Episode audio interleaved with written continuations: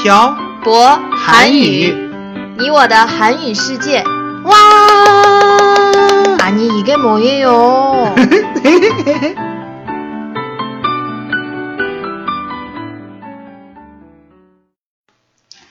안녕하세요, 여러분. 빡빡 한국어의 小博 쌤이에요. 안녕하세요, 여러분. 빡빡 한국어의 연동쌤입니다. 어, 2018년부터 청취자 여러분의 사연을 소개한다고 했었죠. 네, 그럼 오늘 소개해 드릴 이야기는 어, 爱吃 난과더 우리안과이 님께서 남겨주신 이야기예요. 난과 님의 고향은 남쪽인데 그곳에서는 음력 3월 3일에 음, 허즈바바를 먹는다고 하시네요. 사실 전이 뭐, 뭐지? 허즈바바가 뭔지 잘 모르겠지만, 음, 하여튼, 허즈바바를 먹는 건 돌아가신 분들을 기념하기 위함이고, 동시에 건강과 장수를 위해서라고 하네요. 그리고 귀신을 쫓기 위해서 먹는다고 하네요. 음. 댓글에 당첨되신 난과님과 댓글 남겨주신 다른 분, 다른 분들께도 감사합니다. 2018년부터는 여러분들이 댓글에 남기신 것을 잠깐 소개하고 이야기를 이어가려고 하니까 여러분들 댓글에 여러분들의 이야기를 많이 남겨주세요. 그럼 오늘 이야기 시작해 볼까요? 학교 종이 땡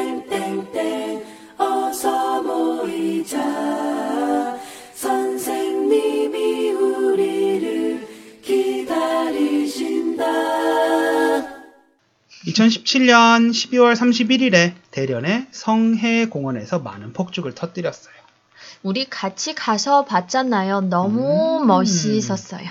보고 나서 돌아오는 길에 사람이 너무 많아서 이런 생각을 했어요. 어떤 생각이요? 내년에도 폭죽을 터뜨리면 나가지 않고 바다가 보이는 호텔을 하나 잡아서 거기서 봐야겠다고요. 그런데 이미 며칠 전에 호텔은 사람이 꽉 찼어요. 알고 있어요? 알고 있죠. 그리고 연돈쌤이 그 호텔에 묵을 수 있을지 모르잖아요. 음, 참 그렇긴 하네요. 지난번에 제 친구들하고 같이 바다에 놀러 갔을 때 연돈쌤은 외국인이어서 음. 그곳에서 숙박을 할수 없다고 해서 연돈쌤 북경에 돌아간 적이 있었죠. 아, 진짜 황당했어요. 음. 북경에서는 외국인은 무조건 삼성 이상 호텔에만 묵을 수 있는 건 알고 어, 있었는데 가까운 곳도 아니고 기차 타고 몇 시간을 간 곳인데 음. 거기에서 저만 외국인이라고 숙박을 못하게 한다니까 어쩔 수 없잖아요. 거기에 무슨 행사를 하고 있어서 그랬어요. 음. 하여튼 그래서 연돈쌤 어떻게 했었어요? 아침부터 일어나서 기차를 타고 거기에 갔다가 저녁에 기차 타고 북경으로 돌아왔죠. 음. 하루 종일 기차 여행만 했어요. 궁금한 게 있는데 네. 한국도 외국인이 숙박할 수 없는 곳이 있어요? 물론 없죠. 태태 씨 저랑 한국에 처음 갔을 때 모텔이라는 곳에서 잘 때 태태 씨한테 신분증 보여달라고 했었어요. 아니요, 그런 음. 적 없었던 것 같아요. 음, 중국은 모든 숙박시설에서 신분증을 보여달라고 하잖아요. 아, 그런데 우리 한국 호텔에서 잘 때는 보여달라고 했던 것 같아요. 그건 태태 씨 이름으로 예약을 해서 본인 확인을 위해서 보여달라고 어, 한 거고요. 음, 음, 그러고 보니 중국 호텔은 숙박하는 사람들의 신분증을 다 보여달라고 한대요. 사실 신분증 보여달라고 하는 거 좀 귀찮아요. 음, 여권은 보통 신분증보다 크, 크기가 커서 휴대하기 편하지 않거든요. 제 생각엔 음. 한국에서는 신분증이 별로 필요 없는 것 같아서 더 이상한 것 같아요. 음, 그럼 우리 오늘은 신분증에 대해서 이야기해 볼까요? 그래요. 중국에서는 언제 신분증을 제시해야 해요? 어, 아까 얘기했듯이 숙박 음. 시설에 그 머물 때 하고 음. 비행기표, 기차표, 고속버스표를 살 때 필요해요. 음, 다른 건 잘 모르겠네요.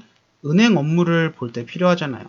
아, 맞아. 어, 은행 업무를 볼 때 필요하고 음. 또 파출소에 가서 업무를 볼 때 필요해요. 어, 은행이나 파출소 같이 본인 확인을 필요로 하는 곳은 그렇다 하고 쳐도 음. 기차표나 고속버스 표를 살 때 왜 신분증을 제시하는지 이해가 되지 않아요.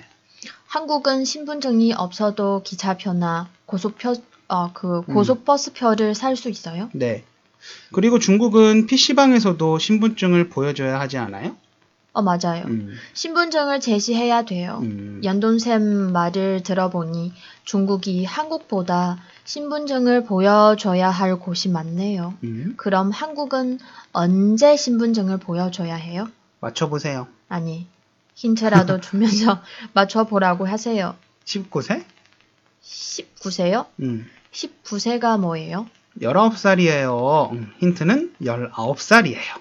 음, 무슨 뜻이에요? 19세 미만 미성년자들은 살 수 없는 것이요. 어, 음, 술이나 담배를 살 때 신분증을 제시해야 하고 술집에 들어갈 때도 신분증을 제시해야 해요. 음, 중국도 그래요? 그렇지 않은 것 같아요. 한국과 중국 두 곳에 모두 살아보니까 중국이 신분증을 제시해야 할 때가 더 많아요. 사실 저 한국에 가면 신분증을 지갑에서 거의 꺼내지 않아요. 저 궁금한 게 또 생겼어요. 네, 말씀해 보세요, 태태 씨. 한국은 언제 신분증을 발급받아요? 중국은 언제 발급받아요? 어, 제가 얘기를 잘 못할까봐 음. 인터넷으로 찾아봤는데, 음, 어, 16살이 되면 음. 무조건 신분증을 발급받아야 된다고, 음, 그리고 새 법칙을, 아, 음. 새 법칙에 따라서 음, 태어나서 바로 신분증을 신청할 수 있대요. 음. 근데 요효 기간은 20년이래요. 한국은 만 18세가 되면 동사무소나 구청에 가서 발급받을 수 있어요. 연돈세무 언제 발급받았어요? 어, 한국은 신분증을 주민등록증이라고 불러요. 음. 줄여서 민증. 음, 저는 음, 민증을 19살 3월에 발급받았던 것 같네요. 음, 음. 네. 무엇 뭐 필요해요?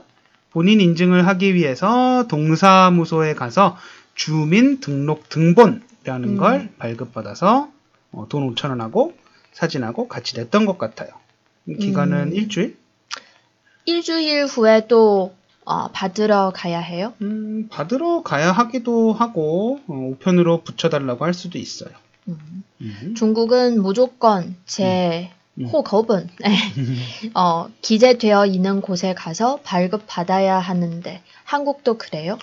아니요, 그냥 아무 동사무소나 구청에 가서 발급받으면 돼요. 한국 이건 참 음. 편한 것 같아요. 음, 중국은 자신과 관련된 증명 서류를 발급받으려면 자신의 호거본 상에 음. 기재되어 있는 곳에 가서 받아야 하거든요. 전 중국에서 호커반이 없어서 아무데나 가서 발급받아도 돼요. 사실 발급받을 게 없긴 하지만 한국의 신분증은 요효 기간이 있어요? 없어요. 여권 같은 경우에는 있는데 주민등록증은 유효 기간이 없어요. 그럼 만약에 스무 살 때 발급받은 걸 음, 어, 마흔 살에 서도 괜찮다는 말이에요? 네.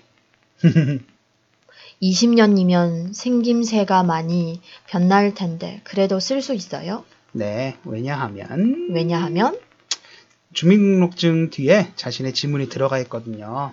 음, 그래서 본인 증명을 하기에 충분해요. 그렇군요. 음.